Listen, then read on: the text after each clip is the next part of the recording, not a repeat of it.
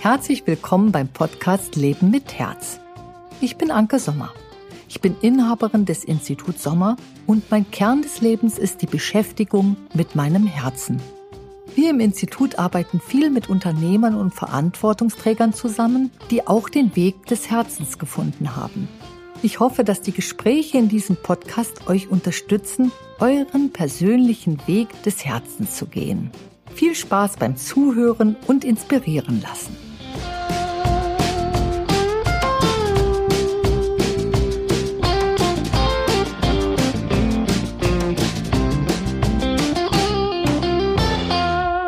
Herzlich willkommen heute zum Podcast wieder.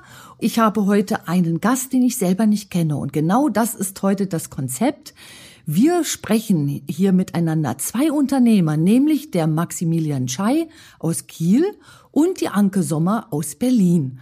Und beides sind ja Unternehmer und spannende Menschen und wir haben uns einfach als Vorgespräch gesagt, also wir kennen uns ja gar nicht. Wir überlassen den Kennenlernprozess dem Podcast und wir werden uns einfach mal die Menschen angucken, die dahinter stehen, die hinter ihrem Unternehmen stehen. Mich kennt ihr ja schon. Ich bin ja Inhaberin des Instituts Sommer und ich leite Leadership-Prozesse. Das bedeutet, mir ist es wichtig, den Unternehmer zu begleiten in ein ganz bewusstes und in ein gesundes Leben. Das bedeutet, er schafft viel der Unternehmer, wenn er sich dabei nicht vergisst. Und ich begleite große Projekte, ich begleite Unternehmen in ihre Größe hinein. Und deswegen interessiert mich auch, was Maximilian macht. Und kannst du dich mal vorstellen, Maximilian? Erstmal Hallo. Ja, hallo, ich freue mich, heute dabei zu sein. Äh, ich kann mich gerne vorstellen. Ja, mein Name ist Maximilian, äh, bin 29 Jahre alt, ähm, komme aus Kiel und bin einer äh, von zwei Gründern von Maibu. Und äh, mit Maibu fertigen wir zusammen mit einem sozialen Projekt in Ghana seit mittlerweile 2012 sehr hochwertige Fahrradrahmen und Fahrräder aus äh, Bambus. Das ist eigentlich der Kern. Da hat sich mittlerweile noch vieles drumherum ergeben. Äh, sind in Kiel und in Schleswig-Holstein an vier Standorten mittlerweile äh, äh über 50 äh, Mitarbeiterinnen und Mitarbeiter. Äh, und haben, wie gesagt, ein soziales Projekt in Ghana als Partner, wo äh, 45 äh, Frauen und Männer ähm, in der Produktion dieser Fahrradrahmen arbeiten, in einer Region, in der es wenig Infrastruktur, überhaupt keine Industrie gibt, wenig Arbeitsplätze wo eigentlich die jungen Leute eher weggehen in die großen Städte oder auch ins Ausland und wir da eben Perspektiven vor Ort schaffen, eine Schule gebaut haben für über 200 Kinder zusammen mit dem Projekt und das mitfinanziert haben und äh, ja, einen Rohstoff nehmen, den Bambus, der da vor Ort in ganz großen Mengen wächst. Und ähm, in Kiel machen wir eben die Produktentwicklung, ähm, die Montage, das Marketing, den Vertrieb äh, und haben äh, ganz viele Partner in Deutschland, Österreich und der Schweiz, knapp 180 Händler, über die man unsere Räder beziehen und kaufen kann und äh, bauen das seit, seit vielen Jahren Stück für Stück auf. Maximilian, das hört sich so an, dass du das schon oft erzählt hast. es kommt wie aus der Pistole geschossen. Ja, hört sich total toll an. Wessen Idee war das, Maximilian? Ja, die Idee ist entstanden äh, während des Studiums. Also Jonas und, und ich haben beide in Kiel BWL studiert und äh, waren, glaube ich, 19 und 20 damals äh, und hatten einen anderen guten Kumpel, Niklas, der damals ein Jahr in Ghana verbracht hat. Also der ist nach der Schule für ein freiwilliges soziales Jahr nach Ghana gegangen, in die Ashanti Region, das so die zentrale Region in Ghana im Landesinneren. Und äh, Niklas hat in Kumasi, ist eine große Stadt in Ghana, ein Fahrrad aus Bambus entdeckt, was sich ein Einheimischer gebaut hat in Eigenarbeit. Das war jetzt kein marktreifes, fertiges Produkt damals, was irgendwie in Ghana vertrieben worden wäre, aber er hat uns ein Bild dieses Fahrrads geschickt, weil er immer wusste, dass, ähm, dass ich großes Interesse am Thema äh, Unternehmensgründung hatte, immer was Eigenständiges machen wollte, auch während der Schulzeit schon vieles Selbstständiges gemacht habe und gleichzeitig auch immer den Anspruch hatte und Jonas auch, dass wir ein cooles Produkt bauen wollen, was irgendwie auch mehr Wert hat, als nur Geld zu verdienen. Das war schon von Beginn an irgendwie die Idee. Wir sind mit, mit offenen Augen und Ohren damals durch die Welt gelaufen, haben, haben eine Idee gesucht, die genau dazu passt und waren dann super, super fasziniert von diesem Bild und haben dann uns einfach vorgenommen, mal zu gucken, was man daraus machen kann. Sehr schön. Du sprichst auch sehr bildhaft. Unsere Zuhörer können sich da schon richtig was vorstellen. Nun aber hast du ganz toll dein, dein Unternehmen dargestellt. Was aber ist mit diesem Menschen Maximilian? Ähm, wie geht's dem Menschen, wenn du jetzt mal so einfach sagst, du guckst dich jetzt mal von außen an? Wie geht's dir? Du meinst heute jetzt gerade oder? Heute, jetzt sowieso. Du, ja. du hast äh, als Unternehmer, so hört es sich jedenfalls an, viel zu tun. Wie geht's dir denn als Mensch? Ja, also äh, grundsätzlich war es schon immer so, dass ich äh, ganz viele Dinge mit großer Leidenschaft gemacht habe und so mache ich es auch jetzt äh, schon von Beginn an seit der Gründung von Maibu und auch auch heute noch. Also ich bin eher mhm. jemand, äh, der sich äh, bremsen muss, was solche Sachen manchmal angeht. Also ich mache mach das mit mit größter Leidenschaft und mit äh, auch dem Anspruch, dass es was richtig Gutes wird und dass ich da richtig viel von, von mir auch reingebe und gebe. So, also es ist für mich kein, kein Job schon, sondern einfach tatsächlich ein, ein ganz elementarer Teil meines Lebens und eine Erfüllung für mich. Es war immer der Traum, ein eigenes Unternehmen aufzubauen mhm. und damit irgendwie auch was Gutes zu tun. Also das heißt nicht, dass wir ein soziales Projekt sind, was kein Geld verdienen soll, sondern wir wollen auch Geld damit verdienen, aber wir wollen auch einfach was richtig Gutes machen mit einem richtig guten Team. Wir wollen ja, einen tollen, äh, to tollen Teamgedanken hier bei uns in Kiel haben, aber auch mit unserem Partner in Ghana. Wir wollen ein Produkt bauen, was die Welt irgendwie ein bisschen besser macht. Mhm. Und deshalb mache ich das mit, mit voller Überzeugung und Leidenschaft und bin, wie gesagt, eher äh, jemand, der sich selber äh, manchmal bremsen muss und auch auf seine eigenen mhm. Bedürfnisse achten muss, äh, als dass es andersrum wäre. Wie machst du das eigentlich, dich zu bremsen? Und wo sagst du, musst du dich bremsen? Das Weil ich kann mir richtig vorstellen, dass jetzt Zuhörer zuhören und sich ein Teil von dir kann sich total mit dir identifizieren und die kennen das. Die haben, die brennen für etwas und die rennen voraus. Und die, für die ist das jetzt interessant, wenn man so ein Macher ist, wie wir beide es ja sind, wie bremst du dich?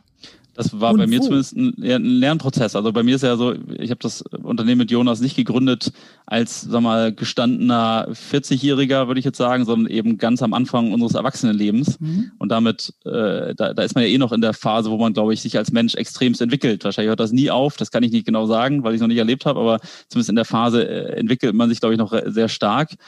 Und das war ein Entwicklungsprozess von Beginn an, wo ich dachte, ich bin unkaputtbar und kann mir und meinem Körper alles zumuten, bis zu Phasen, wo ich gemerkt habe, nein, das geht nicht und ich muss mich irgendwie auch um mich selber kümmern, ich muss mir auch Auszeiten gönnen. Äh, mhm. Äh, am Anfang haben wir keinen Urlaub gemacht, haben äh, durchgearbeitet und uns mit nichts anderem beschäftigt, als damit äh, Maibu aufzubauen. Und das war bei mir ein ganz klarer Lernprozess. Also ausprobieren, hinfallen, wieder aufstehen, lernen, wie es besser geht. Und jetzt würde ich sagen, bin ich an einem Punkt, wo ich ein einen, einen sehr guten Ausgleich habe, also immer noch sehr viel arbeite und das sehr gerne mache und mit voller Leidenschaft, aber gleichzeitig auch verstanden habe, dass ich das nur gut machen kann, wenn ich auch darauf achte, dass ich mir selber Auszeiten gönne, dass ich mir, dass ich äh, was für mich tue, dass ich ein bisschen Sport mache und da eben einen guten Mix hinkriege und das auch genieße. Es gab auch mhm. Zeiten, da äh, war es so, ich konnte konnte den Urlaub gar nicht genießen, wenn ich wusste, ich äh, könnte jetzt eigentlich auch, auch an meinem Produkt, an meinem Projekt arbeiten. Und das auch jetzt geschafft zu haben, das freut mich auch für mich persönlich, äh, praktisch auch zu verstehen, dass es diesen Ausgleich braucht, um äh, ein glückliches, gutes Leben zu führen, aber auch gut im Job zu sein. Äh, an dem Punkt bin ich, glaube ich, gerade. Ah, sehr schön. Und du sagst da gerade so ein Schlüsselwort. Du hast gesagt, dass dein Körper eigentlich das ist, was dich gelehrt hat, da mal eine Pause reinzusetzen. Also dein Körper zeigt dir, hier musste es ein Stopp geben. Wie zeigt dir das eigentlich dein Körper? Weil das ist gerade der Punkt, der Leadership-Punkt, da erwischt es die Jungen wie die Alten, also mhm. den Unternehmer mit Herz, mit Flamme, mit einer Vision, äh, was dieser Unternehmer hat, den erwischt es, wenn er denn seinem Körper nicht mehr zuhört. Also wie hat sich denn eigentlich dein Körper äh, dir bemerkbar gemacht? Ja, naja, es war so, dass ich, glaube ich, jahrelang als junger Mensch immer dachte, der, der, der Körper muss alles wegstecken, kann alles wegstecken. Mhm. Und irgendwann habe ich gemerkt, dass es Phasen gibt, wo ich einfach extrem äh, müde und erschöpft war und äh, einfach gemerkt habe, dass nicht mehr alles geht und dass nicht mehr als junger Mensch gehört dann auch dazu, am Wochenende noch unterwegs zu gehen, mit Freunden Zeit zu verbringen und die Nächte durchzumachen.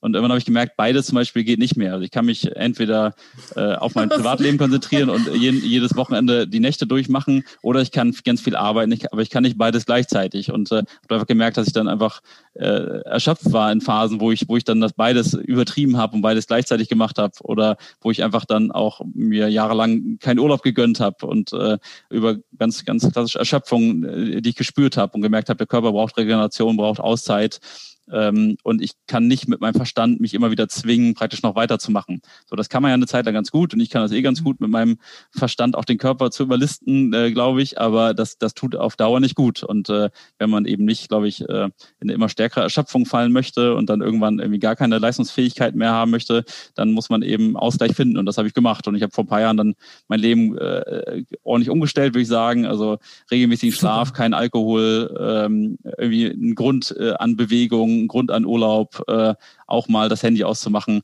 Das schaffe ich in ganz vielen Phasen auch nicht perfekt und nicht so, wie ich es möchte. Und äh, ich glaube, das ist ein Prozess, wenn man jemanden, jemand ist, der für etwas brennt und der nicht geschoben werden muss, sondern der sich eher bremsen muss, dann, dann hält das wahrscheinlich das Le sein Leben lang an, glaube ich. Also ich muss immer darauf achten, dass ich, äh, dass ich das in einer Balance halte.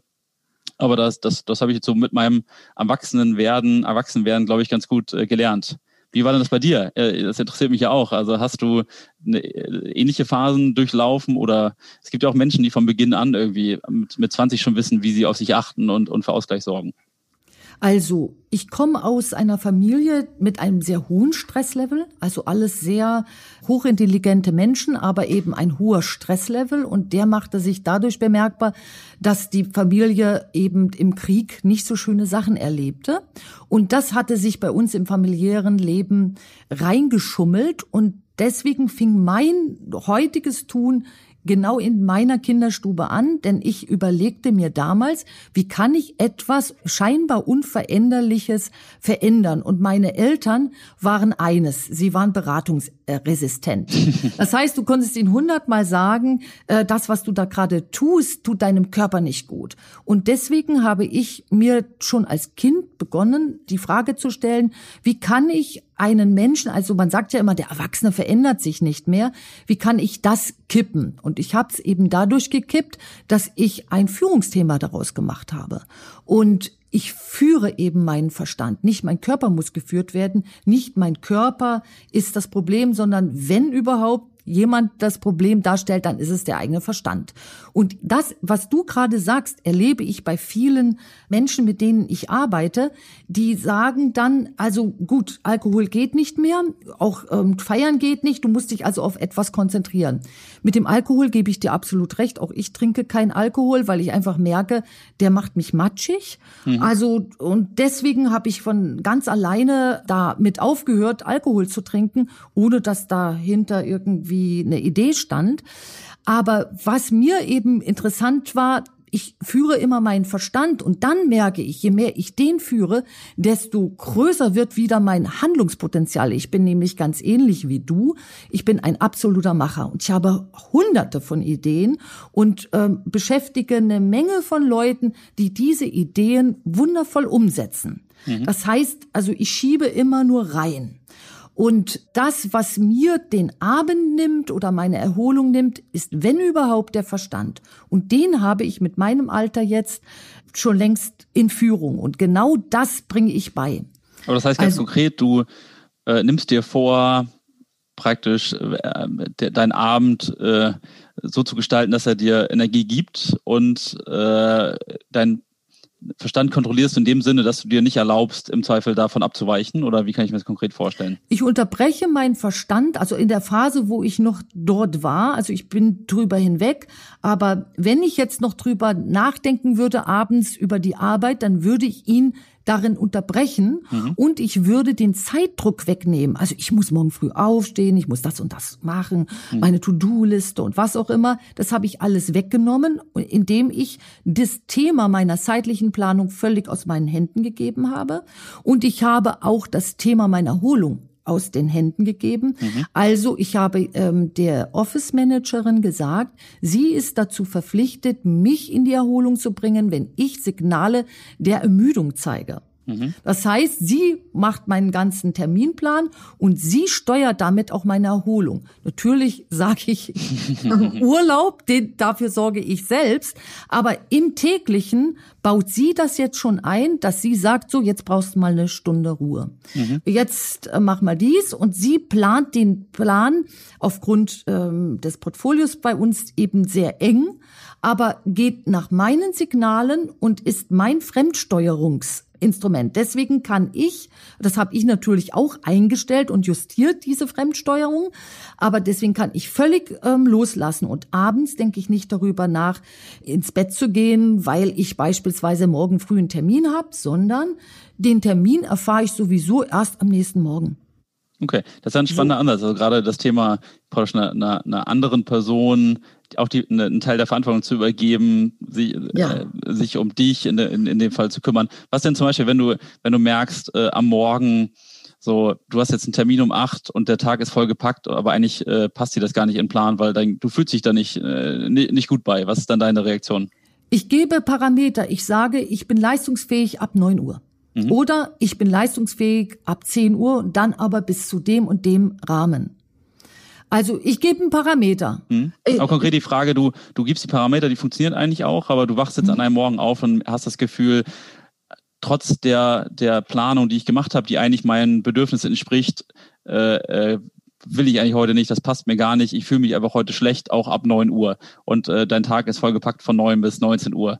Was ist deine Reaktion? Also beziehst du dann, ja. bist du dann ein Mensch, der das eher dann durchzieht oder was man ja eigentlich als Unternehmer irgendwie macht, was irgendwie so der Standard ist? Oder, oder, oder hast du dafür Lösungen? Also meine Lösung ist dann mit meinem Verstand ähm, zu reden und sagen, Verstand, du nuddelst jetzt gerade ein altes Programm mhm. ab. Ähm, Schaffen ist Lebenskraft. Arbeiten ist Lebenskraft. Arbeiten ist das gleiche wie im Privatbereich also im Privatbereich etwas Schönes zu machen. Zum Beispiel male ich für mein Leben gerne und male oft noch bis in die Nacht hinein und schlafe trotzdem meine acht bis neun Stunden Minimum. Mhm. Das heißt, am Wochenende, wenn ich ein Wochenende habe, dann mache ich völlig frei. Dann habe ich überhaupt keine Verpflichtungen. Also ich hole mir das, was ich brauche. Und wenn ein Verstand sagt, um morgens um neun, er sei jetzt fertig und möchte nicht, dann weiß ich schon, dass es der Verstand ist. Dann gucke ich mir meinen Körper an und schaue, was signalisiert der. Ich habe so Stresssignale, also ich merke das sofort, äh, wenn was los ist. Bei mir fängt sich, das hört sich schrecklich an, aber ist bei mir leider so, es fängt sich an, die Haut ein bisschen abzupellen an den Fingern. Mhm. Und das ist für mich sofort das Zeichen, ich muss so meine Office-Managerin und ihr sagen, hör mal, du hast meine Signale nicht genügend betrachtet, ich brauche hier mal ein Aus. Mhm. Ein Punkt, wo ich rausgehe. Und das ist oft nur eine Stunde. Also nicht mein Verstand sagt mir, ob ich müde bin, sondern mein Körper zeigt's mir. Okay. Und würdest du so weit gehen, dass du dann auch dir einen Tag freiräumst? Also wenn du heute Morgen gemerkt hattest, eine Stunde reicht dir vielleicht auch nicht, um den See zu gehen, dass du dann sagst, äh, du stellst deine Bedürfnisse dann über, weiß nicht, den, einen Podcast, den wir beide gemeinsam mit, miteinander aufnehmen? Oder findest du es ein ganz spannendes Thema? Also wo setzt man den Punkt, wo man also es gibt ja Leute, die haben einen Terminkalender, der ist ein halbes Jahr mhm. gefüllt und die haben gar keine Option, vielleicht auf ihre Bedürfnisse dann noch irgendwie einzugehen. Das probiere ich bei mir auch anders zu regeln, indem mhm. ich eigentlich immer gerne Tage habe, möglichst wenig Termin, um möglichst viel frei auch gestalten zu können und nicht so, so gezwungen von Termin zu Termin durch den Tag zu laufen. Aber das finde ich eine ganz spannende Frage. Wie geht man denn mit einem vollen Terminkalender um und an welchem Punkt, wenn man sich vielleicht auch mal ver verplant hat, also wenn man vielleicht nicht auf seine Bedürfnisse geachtet hat, trifft man denn auch welche Entscheidung? Also wann, wann zwinge ich mich eben, weiß ich, über den Verstand oder motiviere meinen Körper, dass, dass es weitergeht und an welchem Punkt äh, sagt man eben auch, äh, so jetzt, jetzt habe ich irgendwie Bedürfnis nach, nach einem Tag Pause, nach einem Tag Ruhe oder nach einem halben Tag Ruhe und, und äh, gibt dafür auch einen Termin auf zum Beispiel. Ich gebe nie einen Termin auf, mhm. weil es gar nicht notwendig ist. Mhm. Wenn der Verstand beginnt, von einem Unternehmer den, seinen Terminplan als Feind zu sehen, also ich, ich überspitze das mal, ja, ja. Ähm, oder als Fremdbestimmung zu sehen, dann ist der Unternehmer schon dort ein Stück weit in einem Prozess des Burnouts. Also das mhm. ist so der Beginn des Ausbrennens. Und Ausbrennen bedeutet ja nicht nur, man ist total durchgeknallt, weil man dann eben fertig ist, sondern Ausbrennen bedeutet ja viel mehr, du verlierst die Fähigkeit zu regenerieren. Mhm. Das heißt, ich lege bei der Gestaltung meines Terminplans darauf Wert, dass meine Regenerationszeiten nie eingerissen werden mhm. und dass ich genügend habe. Das heißt, ich mache ja auch Seminare und arbeite viel eben mit Unternehmern zusammen und da bin ich auch am Wochenende dann und wann mal beschäftigt, aber ich ähm, habe das minimiert. Ich bündel mehr meinen Fokus und ich sage, so und so viele Wochenenden müssen frei sein. Und wenn ich am Wochenende gearbeitet habe, habe ich eins bis zwei Tage, bestenfalls zwei Tage hintereinander frei. Mhm. Und ich habe zwei Handys, ein Business-Handy und ein, ähm, ein privates Handy. Mein Business ist dort aus. Und für mich arbeiten dann meine Vertrauensträger. Mhm. Das heißt, das Geschäft bleibt nicht liegen, sondern da übernimmt ein anderer die Führung für diesen Zeitpunkt, wo ich frei habe. Und ich bin nur in Notfällen zu erreichen. Und deswegen kommt mir mein Terminkalender, der auch schon auf Jahre zu ist. Mhm. Also wir kriegen ja immer neue Kunden. Natürlich ist dort immer Platz und Zeit, aber es ist immer zu. Also jeder Tag hat ganz viel Termine. Mhm.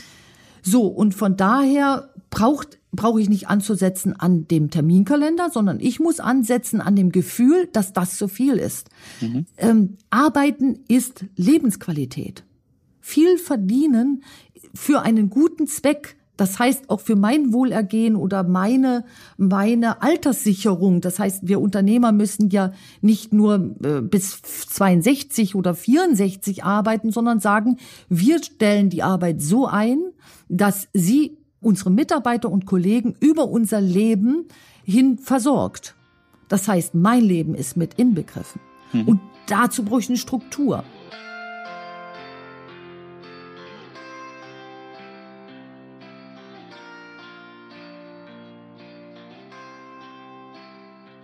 Konnte ich dir die Frage so ein bisschen beantworten oder ja, sagst absolut. du, hier möchtest du noch äh, reinnehmen? Hast, hast du auf jeden Fall beantwortet und das finde ich ganz spannend. Also du machst es ja dann anscheinend über sehr klare Parameter, wann du äh, leistungsfähig bist, wann du auch Regenerationszeit brauchst. Das finde ich spannend. Also das, das ist natürlich auch Teil meines, meines Alltags, immer wieder auszutarieren, genau, wo brauche ich Auszeiten, äh, wo, wo bin ich leistungsfähig. Und ich finde das manchmal nicht so einfach, äh, dass das genau äh, so, so auch vorauszuplanen, abzumessen. Also gerade in so einem Umfeld, wo bei uns ja innerhalb von acht Jahren ganz viel Neues passiert und es nicht so viel Regelmäßigkeit mhm. gibt, sondern immer wieder was Neues passiert. Ähm, aber ich finde, du hast es schon gut beantwortet.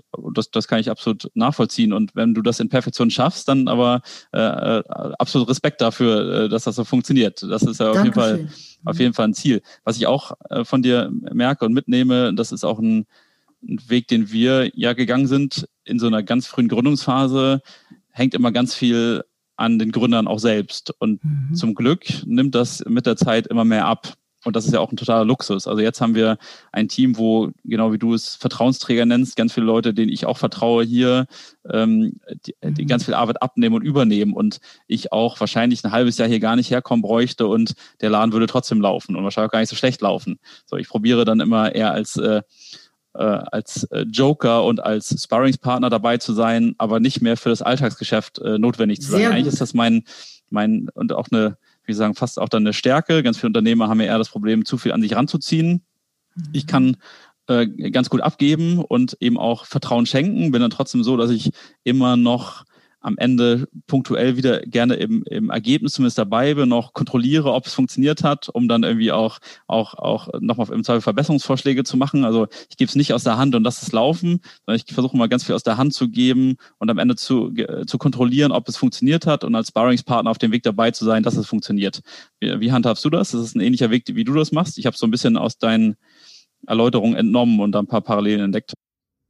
Also, was ich mache, ist, ich verteile Ressort und jedes Ressort hat einen Verantwortungsträger und dieser Verantwortungsträger, wenn er nicht läuft oder sie nicht läuft, spüre ich das jetzt mal, um wieder zu meinem Signal zu kommen, sofort an meinen Händen. Das heißt, ich krieg sofort ein bisschen Appellerscheinungen. Da weiß ich sofort, hier läuft was im Institut nicht.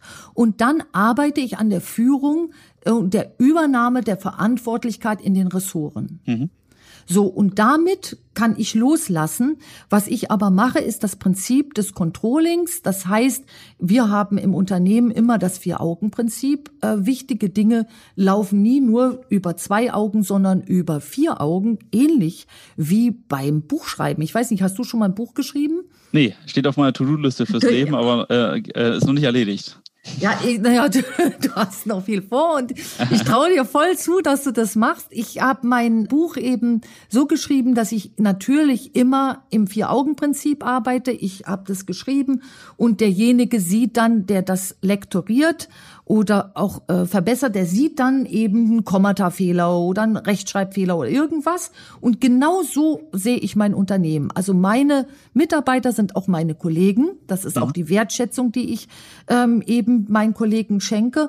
Und übernehmen sie nicht die Verantwortung, bleibt es bei mir liegen und mein Schreibtisch muss leer sein. Das heißt, ich muss am Unternehmen arbeiten und Jetzt bin ich ein Special-Fall, da ich eine Leadership-Kompetenz habe und Leadership-Coach bin muss ich natürlich auch ran an den Kunden, aber ich gehe eben ähm, eh wegen meiner Zeit immer nur in Gruppen vor und meine Kollegen und ausgebildeten Coaches übernehmen dann die Einzelberatungen. Also ich steuere das Instrument immer so, dass ich dann schaue, dass meine Arbeit, also als Inhaberin, immer gewährleistet ist. Und als Inhaberin unterstehen wir ja auch einer juristischen Person. Das ist ja unsere Firma.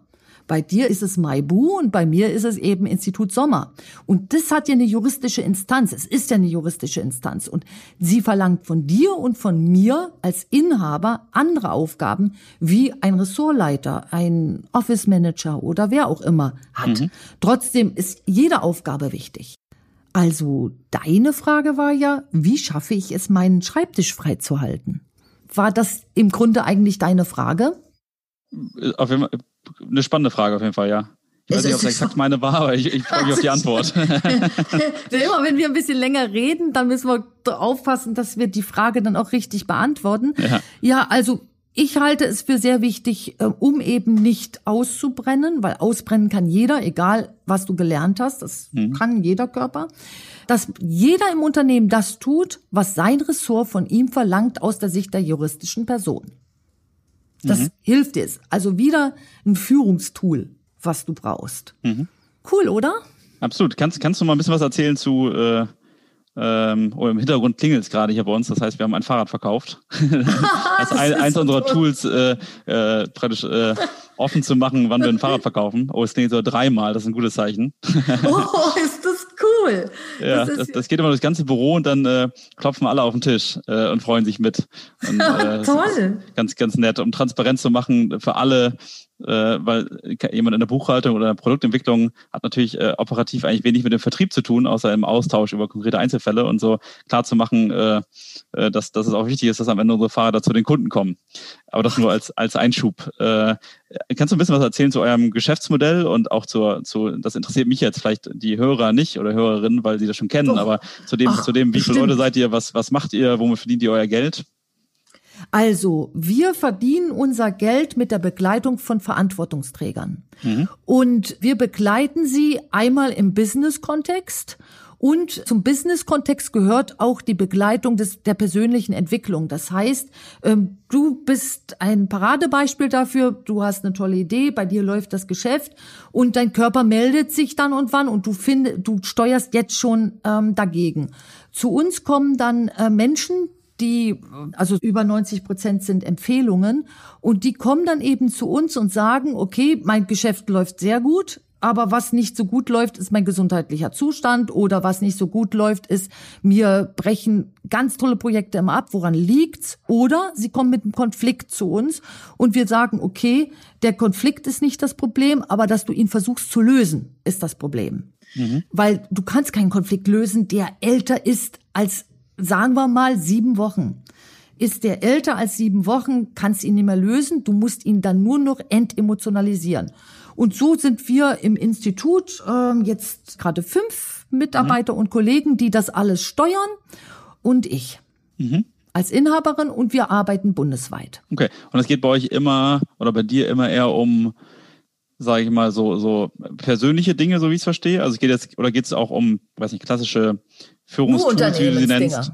Ja, genau, aber, äh, aber geht es auch darum, Karin, dass du mit einem Geschäftsführer äh, das Unternehmen strukturierst oder seine, seine, seine Kompetenz als Führungskraft ausbaust oder geht es immer eher um so, um, um, um persönliche Fragestellungen? Das klang so ein bisschen so nach, nicht, nicht nach, ich gebe dir die fünf Tools an die Hand, wie du dein Organigramm mhm. aufstellst, sondern eher nach der Frage, wie löst man zwischenmenschliche Konflikte oder zwischenmenschliche mhm. Themen oder wie achte ich auf meine eigenen Bedürfnisse?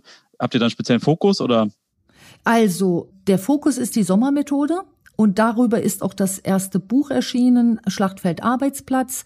Es etabliert einfach eine neue Umgangsweise mit Problemen, die ist nicht psychologisiert, sondern die geht soziologisch vor. Mhm. Das bedeutet, im Zentrum steht der Mensch und sein Verantwortungsgebiet. Und was wir eigentlich begleiten, ist der Change Management Prozess. Mhm. Also der Wechsel von, jetzt mache ich mal ein, ein krasses Beispiel, Selbstausbeutung zu förderlich für alle Seiten. Also positive Konsequenz zum Nutzen aller ist die Grundprämisse der Sommermethode. So, und deswegen ist es eine Unternehmensberatung, wo der Mensch im Fokus steht. Das heißt, sein, sein Wohlergehen steht im Fokus und zum Nutzen aller heißt, die Unternehmung nutzt dem Unternehmer, aber auch allen seinen Mitarbeitern und Kollegen. Und wenn man das einmal nämlich begriffen hat, wächst das Unternehmen von ganz alleine, aber ohne irgendwen auszuboten. Mhm. Das ist unsere Tätigkeit, überhaupt diesen Gedanken in die Welt reinzubringen und äh, eben diese, diesen psychologisierten Gedanken separat zu betrachten zum soziologischen. Mhm. Weil Psychologie hat ihre Daseinsberechtigung, aber die Soziologie, die Entwicklungslehre ebenso. Und mhm. für den Unternehmer ist es sehr wichtig, eben nicht nach hinten zu gehen in seiner Vergangenheit und dort den Schmerz anzugucken, sondern den Schmerz aus der Gegenwart betrachten und ihn dann eben aus dem Verstand rauszukriegen. Das heißt, deine, deine Blockierungen gehen dann weg.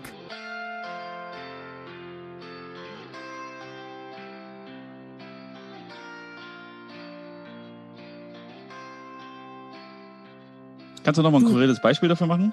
Was so ein ganz normaler Fall ist, mit dem du dich auseinandersetzt? Also was ist so eine Lösung, die du einem Unternehmer für ein konkretes Problem bietest? Da war ein Führungswechsel, das bedeutet, es hat ein Führungswechsel stattgefunden. Ein Chef hat an zwei neue Chefs sein Unternehmen übergeben.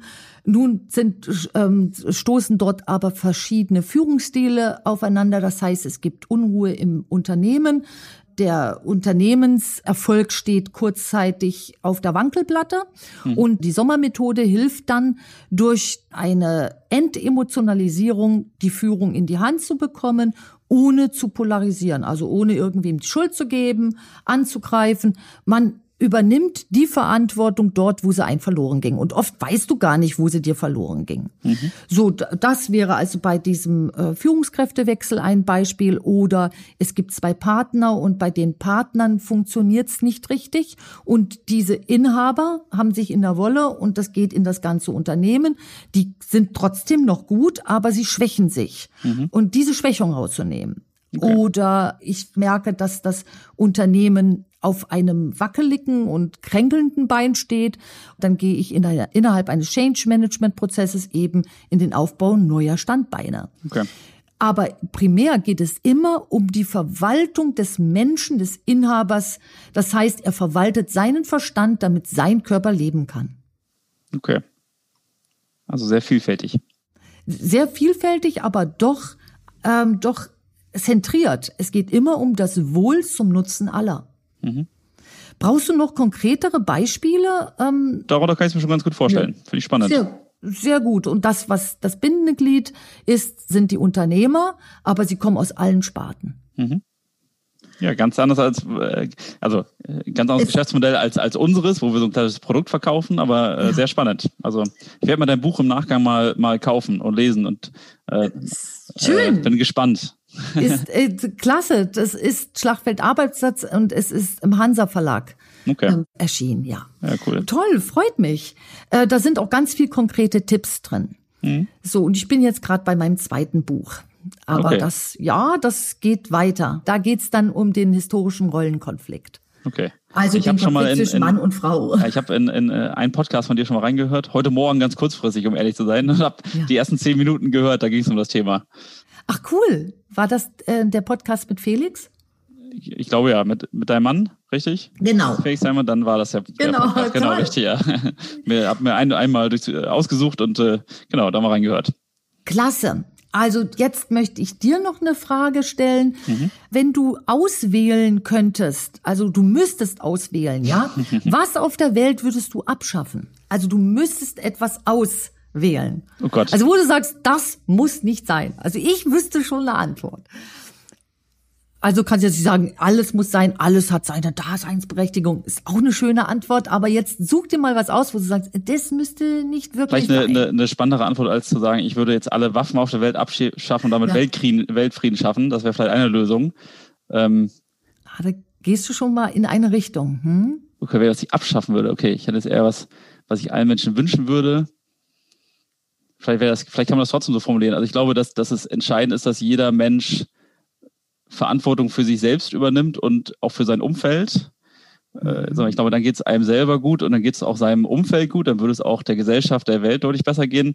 Also vielleicht würde ich abschaffen, dass Menschen äh, keine Verantwortung für ihr eigenes Handeln übernehmen. Ich glaube, das ist vielleicht der Kern dann auch von allen. Da braucht man gar keine Waffen abschaffen, sondern dann würde das automatisch schon nicht passieren, dass es äh, mhm. einen Krieg gibt oder ähnliches. Dann würden aber auch noch andere Dinge positiver geregelt werden. Also das, das hängt dann vielleicht auch ein bisschen zusammen mit so Reflexionsfähigkeit, dass Menschen das äh, aufweisen und haben. Das sehe ich auch im, im Umfeld. Wenn Menschen das haben, dann ist es angenehmer, mit ihnen zusammenzuleben und dann, dann, dann, dann ist, ist, ist eine Gesellschaft, eine Gemeinschaft irgendwie besser als Menschen, die dann, die dann sehr, die dann, die dann ich-zentriert durch die Gegend laufen oder egoistisch durch die Gegend laufen.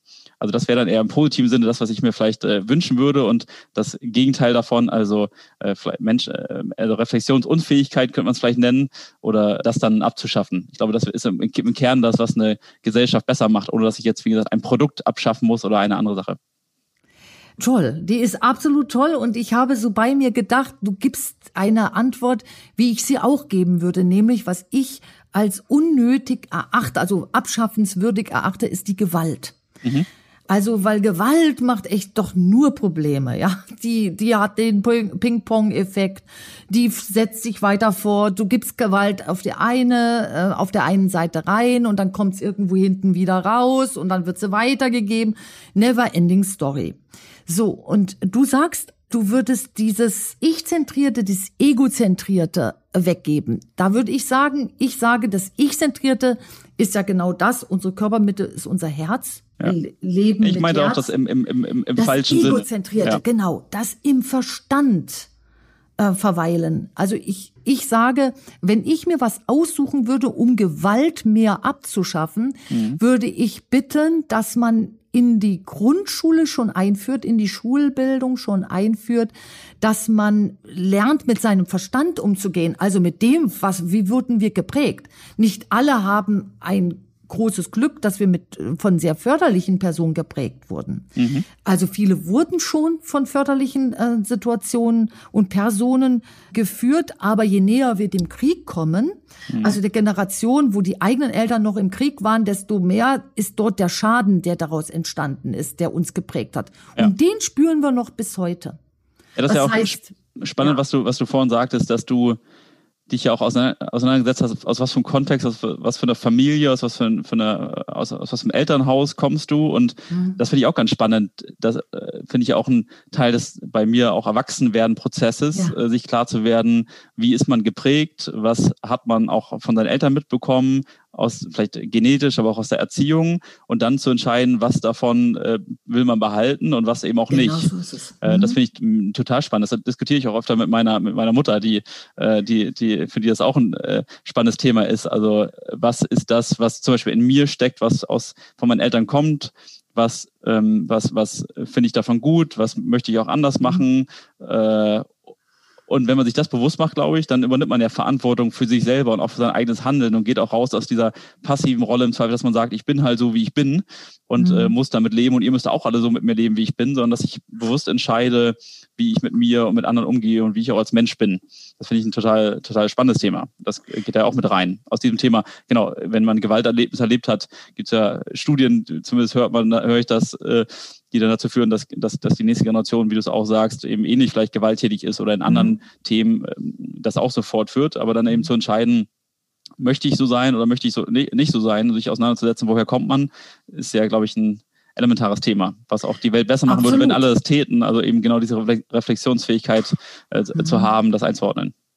Das ist ja genau mein Tätigkeitsfeld. Ich beschäftige mich ja mit dem, wo man sagt, das möchte ich nicht mehr haben. Mhm. Ich bin Unternehmer, ich bin zufrieden, ich mache das so, ich habe auch was Gutes gefunden, aber ich habe da etwas in meinem Verstand, wo ich sage, Mist, das möchte ich nicht haben. Mhm. Zum Beispiel habe ich viel mit Cholerik bei Führungskräften zu tun. Mhm. Also je mehr der Stresspegel steigt, ja, du lachst schon, ja, je mehr der Stresspegel beim Unternehmer steigt, desto mehr kann sich auch ein Phänomen der Cholerik da reinwursteln. Aber diese Cholerik, also dieses Ausrasten, dieses kurz mal Ventil auf und dann raus damit, das ist ja genau die Gewalt. Ja. Und das hat verbale Gewalt, ja. Genau, es ist, oh, es ist verbale Gewalt, aber es ist, es geht weitaus weiter, denn es macht ja, ja was mit den Menschen und äh, du wirst ja, also ich, ich teile da immer ein in Primär und Sekundär. Sekundär ist einfach das, was sich so ein bisschen verbirgt hinter unserer Gegenwart. Also Primär ist das, was wir ja alle sehen, hören, riechen und schmecken. Und sekundär ist genau das, wie jetzt zum Beispiel die Cholerik entstanden ist. Und wenn uns das nicht klar ist, werden wir zum Choleriker, sollten wir das gelernt haben. Mhm. Das heißt, wir werden versuchen, unseren Stress, weil unser Verstand ist ja da ganz weit vorne, unseren Stress über den cholerischen Weg loszuwerden. Ja. So, das ist also ein Führungsthema ähm, hoch 10. Und wenn jetzt da ein Unternehmer oder eine Unternehmerin sagt, oh nee, also nicht mehr mit mir, ich richte da einen Schaden ein, dann gehen wir einfach mal ins Aufgreifen und schauen uns an, wie ist denn das Ding eigentlich in dein Leben gekommen und ja. weg damit, aber nicht psychologisiert, ja. sondern ganz sachlich. Ja, ja glaube ich, ist bestimmt in vielen Unternehmen Thema. Ist, also wir ja. haben immer bei uns also Jonas und ich als Gründer haben das Problem, glaube ich, nicht, noch nicht zumindest. Also äh, haben wir immer uns als Prinzip gesetzt, es wird niemals äh, laut oder eben cholerisch in der Firma miteinander umgegangen. Also nicht nur, was wir als direkte Geschäftsführer machen oder wie wir es handhaben, sondern das ist einfach verboten bei uns im Unternehmen. Das akzeptieren wir auch bei niemand anderem, dass er laut oder unkonstruktiv mit, mit auch Mitarbeitern spricht. So und ziehen da auch harte, harte Linien und Konsequenzen im Zweifel, wenn, wenn was passiert. Also damit kommt ja immer so eine gewisse auch Destruktivität äh, mit rein oder das, das, ist ja vielleicht der Vorläufer davon. Also bei uns mhm. äh, gibt es Vorgaben, dass Diskussionen immer äh, sagen wir, konstruktiv und positiv stattfinden und lösungsorientiert das ist ja nochmal vorgelagert zu, ich werde irgendwann laut und irgendwie komplett cholerisch und unsachlich, äh, sondern wir gucken uns Probleme sachlich an, wir haben eine reine Basis, wie wir miteinander irgendwie zusammenarbeiten, wir probieren irgendwie persönliche Differenzen, Konflikte, wenn die auf, aufs Arbeitsleben irgendwie einzahlen, äh, dann, dann sofort zu lösen. Also wenn du sagst, nach sieben Wochen sind sie nicht mehr lösbar, wir probieren sie äh, im Idealfall nach, innerhalb von zehn Minuten oder nach zehn Minuten zu lösen äh, im Zweifel, wenn ich merke, wo kommt etwas auf, mir die Person direkt zu schnappen und zu fragen, was ist denn los und warum passiert das und wie können wir es irgendwie lösen. Äh, so, so dass es eben gar nicht erst dazu kommt, dass es am Ende irgendwelche äh, Wutausbrüche hier von irgendwem gibt oder irgendwer das Gefühl hat, er könnte hier mit, mit lauter Stimme irgendwie die Richtung vorgeben, sondern äh, es geht hier irgendwie um sachliche Argumente und um die beste Lösung und das auf eine konstruktive, gute, freundliche Art und Weise miteinander. Und ich glaube, das versuchen wir als, als Geschäftsführer vorzuleben. Äh, mhm, sehr gut. Und das funktioniert auch sehr gut und da macht es auch Spaß. Also ich hätte auch gar keine Lust, in der Firma zu arbeiten, wo irgendwer den anderen anschreien würde. Ich glaube, das ist auch keine moderne Art mehr, eine Firma zu führen. Das war vielleicht vor 50 Jahren noch, noch aktuell. Äh, und ich glaube auch aus unserer Generation würde niemand mehr freiwillig in der Firma arbeiten, in der, in der das so wäre.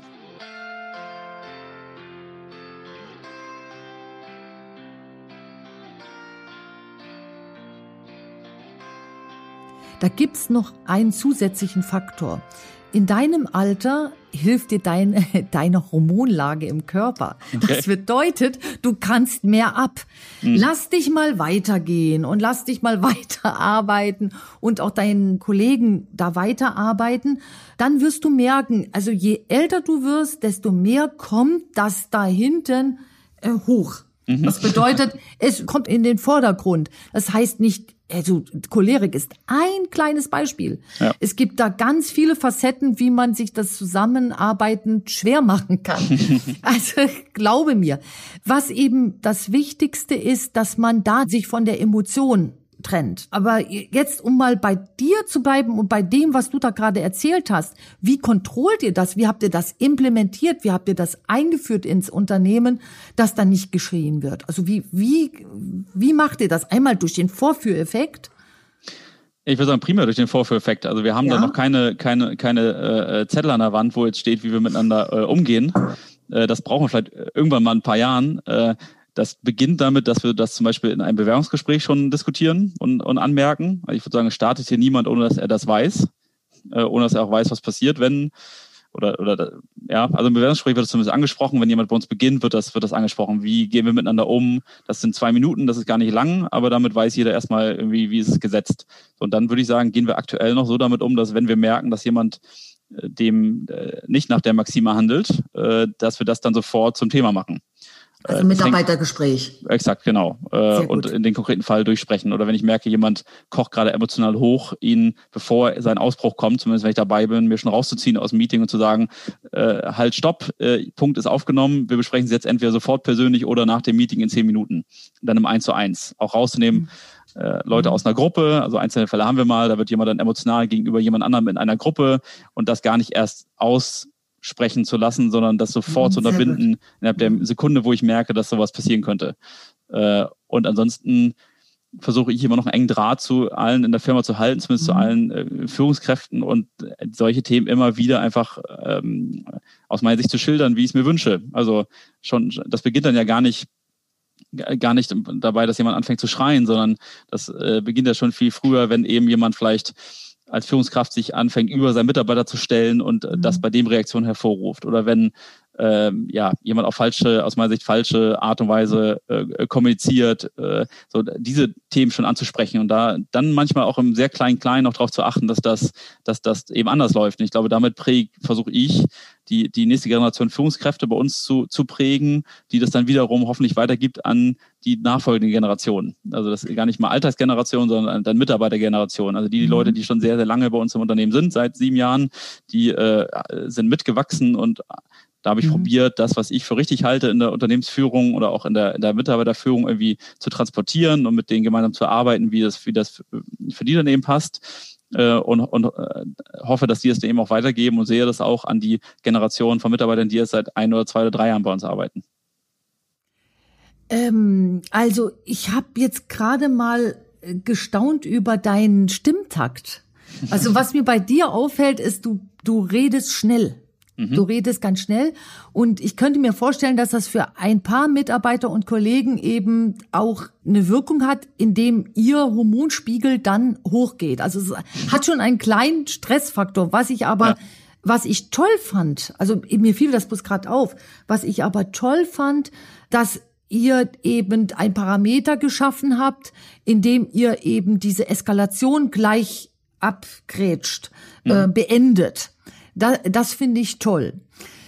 Sagst du eigentlich zu deinen Mitarbeitern Kollegen oder ist es eher dein Mitarbeiter?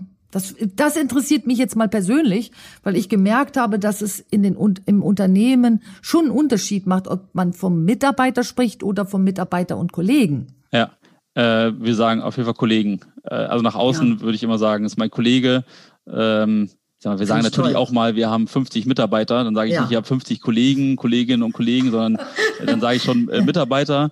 Äh, aber wenn es jetzt darum geht, dass ich jemanden Du merkst gerade, wie ich versuche, möglichst langsam zu sprechen jetzt. Ja, ja ist es cool, oder? Aber ich sag dir, ähm, das, also ich habe hab natürlich auch ein geschultes Auge. Das ja. wird dir unsagbar viel bringen und da du, kannst du auch deinen Verstand drüber führen. Das stimmt. Ich äh, kenne das Thema. Ich äh, äh, denke, denke hoffentlich schnell und probiere dann auch mich oft äh, in Diskussionen schnell auszudrücken und finde das auch mal spannend, wenn Leute dann äh, mir trotzdem folgen. Also ich ist kein Thema, was ich noch nie gehört habe, sondern das ist ein Thema, mit dem ich mich öfter schon mal beschäftige. Und wenn wir ein Fernsehteam bei uns haben, dann probiere ich immer bewusst langsam zu sprechen, weil ich schon in den ersten Jahren das Feedback immer stark bekommen habe, dass es etwas schnell ist. Äh, mhm. und manchmal, gerade in Gesprächen wie mit dir jetzt, die dann tiefer gehen oder länger gehen, dann, dann wird es auch eher schneller. Und äh, äh ich weiß es aber auch oft wertzuschätzen, wenn mir dann Leute äh, folgen und, und ähnlich schnell versuchen zu denken und mitzukommen. Dann kommt man schnell, schnell zu einem mhm. äh, spannenden Ergebnis. Jetzt war die Frage, wie, wie äh, handhaben wir das mit Kollegen, Mitarbeiterinnen, Mitarbeiter? Habe ich eigentlich, glaube ich, schon beantwortet. Ne? Also ich nenne es Kollegen, Kolleginnen, ja. wenn ich einen Fall intern übergebe, dann würde ich nicht schreiben, mein Mitarbeiter Herr so und so meldet sich, sondern würde ich schreiben, äh, mein Kollege Felix meldet sich. okay. Ah ja, finde find ich total cool. Ja, das mit der, mit der Geschwindigkeit in der Stimme. Ich sehe ja immer an den Signalen, an den Körpersignalen und ich höre das natürlich auch an, an der Atmungsfrequenz, was in fünf, in zehn Jahren Thema des Körpers ist. Mhm. Und ich kann dir nur mitgeben, das wird dir Spaß machen, deine Steuerung des Stresses läuft über zwei Ebenen. Mhm. Einmal Verlangsamung der Sprache und des Rhythmuses. Damit kannst du schon mal Stress bei dir reduzieren. Und zum Zweiten, nur dann, wenn du langsam denkst, wirst du Zeit haben, auch deinen Körper zu betrachten. Mhm. Hast du bestimmt recht. Und ich glaube, es ist nicht nur das langsame Sprechen, sondern äh, ich bin auch in meinem, das fällt mir immer wieder auf, auch in meinem sonstigen Leben, Arbeitsleben und allen anderen Sachen äh, schnell. also das ist ich, toll. Das ist ja auch dein Erfolg. Ich glaube das nämlich auch. Ich, ich sehe immer ja. die beiden Seiten. Also auf der einen Seite mhm. ist das definitiv Teil des Erfolges, warum es auch funktioniert. Äh, und auf der anderen Seite probiere ich mich in ganz vielen Situationen, wenn ich irgendwo laufe, dann bin ich immer schnell. Dann probiere mich ganz oft jetzt bewusst zurückzunehmen und zu sagen, jetzt laufe ich mal ganz bewusst langsam diese Strecke oder mhm. mache irgendwas anderes langsam äh, und auch dann ohne ein Handy in die Hand zu nehmen, sondern einfach bewusst langsam gehe ich zur Mittagspause vielleicht. Das klappt ganz oft noch nicht, aber es ist mhm. mir zumindest bewusst und ich äh, probiere das in meinen Alltag äh, einzustreuen, das eben auch, auch mal langsamer zur Hand haben. So, und ich möchte auch nicht sagen wir, die Schnelligkeit verlieren, äh, sondern ich glaube nämlich auch, das ist eine, eine Stärke, aber auf der anderen Seite an den richtigen Stellen eben auch was anderes, äh, die Langsamkeit so ein bisschen einzubauen. Oder auch mal das Gefühl, Langeweile auszuhalten, zu ertragen und sich nicht, ich bin auch so ein Informationsjunkie und äh, liebe es, Nachrichten zu gucken und links und rechts noch mit dem Handy hier die Informationen mir zu organisieren und da und äh, das manchmal zu durchbrechen. Also das ist, sehe ich auch wieder als Stärke. Damit sammle ich ganz viel Informationen zusammen, die ich mega spannend finde und die auch dazu führen, dass ich Sachen weiß. Mhm. Und auf der anderen Seite mir aber auch, mich zu zwingen, auch mal zehn Minuten auszuhalten, einfach das nicht zu machen. Und das fällt mir total schwer äh, in, in vielen Situationen. Äh, aber das, das, das probiere ich mir bewusst zu machen, die Thematik und da, da, da das einzustreuen. Du hast gerade so viel Interessantes auch für unsere Zuhörer erzählt. Das heißt, viele werden sich darin wiedererkennen, zu sagen, sie möchten ihre Schnelligkeit doch nicht verlieren. Aber genau dieser Satz zeigt ja, dass es der Verstand ist, der eben vermutet, wird er langsamer, verliert er Performance. So, und genau das ist der Verstandesirrtum. Und in fortschreitendem Alter sieht man das dann, denn bei einer schnellen Sprache und Stimme rennt der Verstand weit voraus und die anderen müssen dann hinterher rennen. Und da wirst du dich bestimmt später noch dran erinnern. Also dein Schlüssel ist dein Tempo.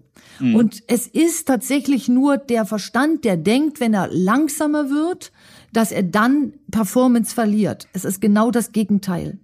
Du gewinnst noch Performance. Ja, ich finde spannend. Und da äh, triffst du ganz viel Interesse bei unseren Zuhörern. Ja. Weil genau die haben genau auch diesen Gedanken oft drin. Ja. Finde ich cool. Also ich gucke jetzt so auf die Zeit ähm, und sage, Mann, oh Mann, also der Podcast war toll. Also hat mir wirklich sehr viel Spaß gemacht. Hey, ich fand auch super spannend. Ja, finde ich cool.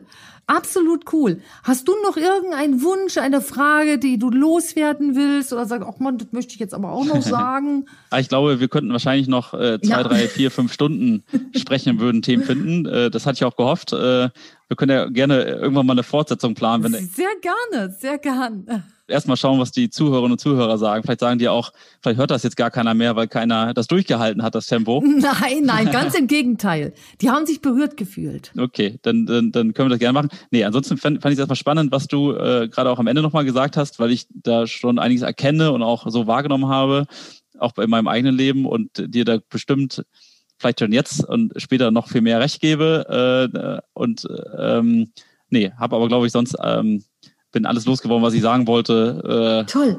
Ähm, und ja, bedanke mich auch für einen spannenden Podcast. Hat Spaß gemacht und wie gesagt, gerne mit einer Fortsetzung irgendwann mal, wenn du Interesse hast. Super gerne, ja, auf jeden Fall. Machen wir.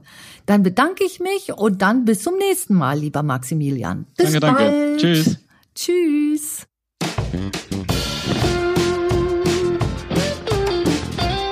Vielen Dank fürs Zuhören. Ich hoffe, es hat euch gefallen.